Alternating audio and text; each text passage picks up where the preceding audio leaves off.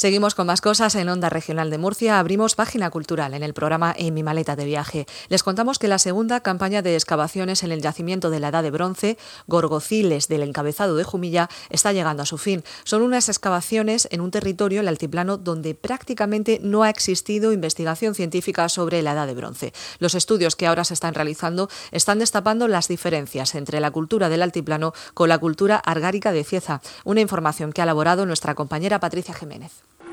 Hace 4.000 años vivieron en esta zona gorgociles del Escabezado, hoy dentro del término de Jumilla, a unos 17 kilómetros de la urbe, y 5 de Albatana. Se trataba de una familia extensa, abuelos, tíos y nietos que se dedicaban a la agricultura y a la ganadería, y saber cómo vivieron y cómo afrontaron la crisis climática de la Edad de Bronce es el cometido de esta segunda campaña de excavaciones que está en sus últimos días y cuyos trabajos dirige el profesor y director del Instituto Universitario de Investigación en Arqueología y Patrimonio Histórico de la Universidad de Alicante, Francisco Javier Jover.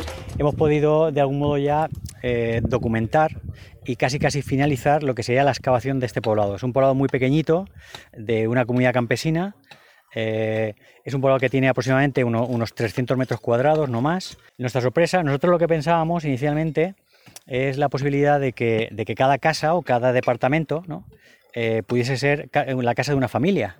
Y la sorpresa es que nos da la sensación de que en cada una de las casas hay actividades distintas, no, no se repiten las actividades.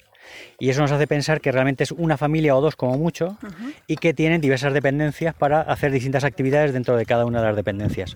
Son grupos agricultores, eh, ganaderos, es decir, tienen cabras, tienen ovejas, tienen vacas, aunque parezca mentira, había una, buena ganadería de vacas, de cerdos también. Eh, y eh, además cultivaban trigo y cebada, ¿no? que sería la base esencial de su alimentación.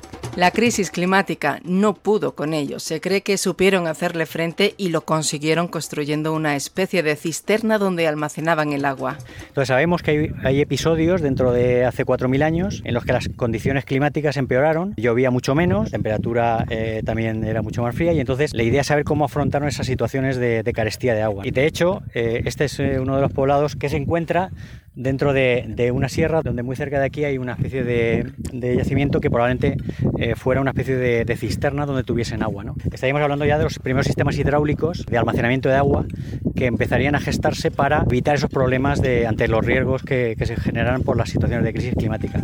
Esa cisterna se encuentra en otro yacimiento que será objeto de estudio en otras campañas. Sobre el motivo por el que abandonaron el poblado situado en Gorgociles, en la Sierra del Escabezado, hoy vestido por viñas y esparto, entonces se cree que el paisaje sería mucho más frondoso y salvaje, pues bien, el motivo de dejar el poblado se cree que fue por crecimiento social.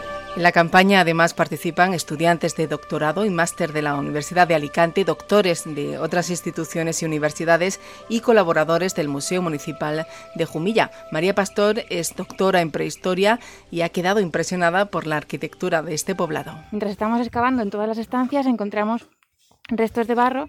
En este caso estamos viendo que tienen forma como de bolas, como bolitas, que sería la forma en la que aplicaban este barro con las manos. Y es realmente eh, un registro único porque no está en muchos yacimientos no encontramos ese tipo de evidencias y nos informan mucho de cómo construían y de cómo eran esas casas, que ahora solo vemos una parte pequeña. Precisamente conocer más sobre la edad del bronce del altiplano ha traído hasta estas excavaciones a José Luis López. Él es de Murcia y está realizando un máster en arqueología que no tenía ni idea de, que estos yacimientos estaban aquí.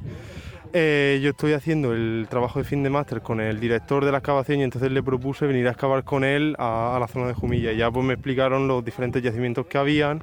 Y Ricardo Bazo, que estuvo en la primera campaña, está disfrutando mucho más de esta segunda y última campaña de excavaciones. Y lo que hemos hecho este año ha sido mucho más interesante porque hemos podido bajar en cada una de las habitaciones. Pudimos llegar hasta el suelo donde realmente habitaban los, que poblaban aquí, los campesinos que vivían aquí.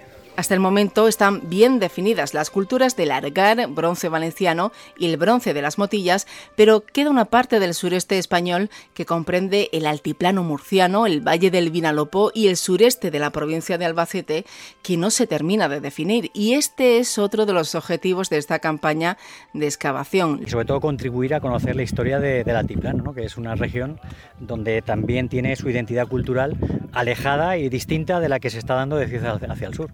Aquí en el altiplano no se entierra dentro de las casas, no tienen el mismo tipo de vajillas, no tienen el mismo tipo de metales, de instrumentos metálicos y, de algún modo se organizan también de forma distinta, porque el tamaño de los poblados son totalmente distintos también. Y hasta aquí les podemos contar sobre las excavaciones que se llevan a cabo gracias a un convenio entre el Instituto Universitario de Investigación en Arqueología y Patrimonio Histórico de la Universidad de Alicante y el Museo Municipal Jerónimo Molina, con la colaboración del Ayuntamiento de Jumilla y Bodegas Hijos de Juan Gil.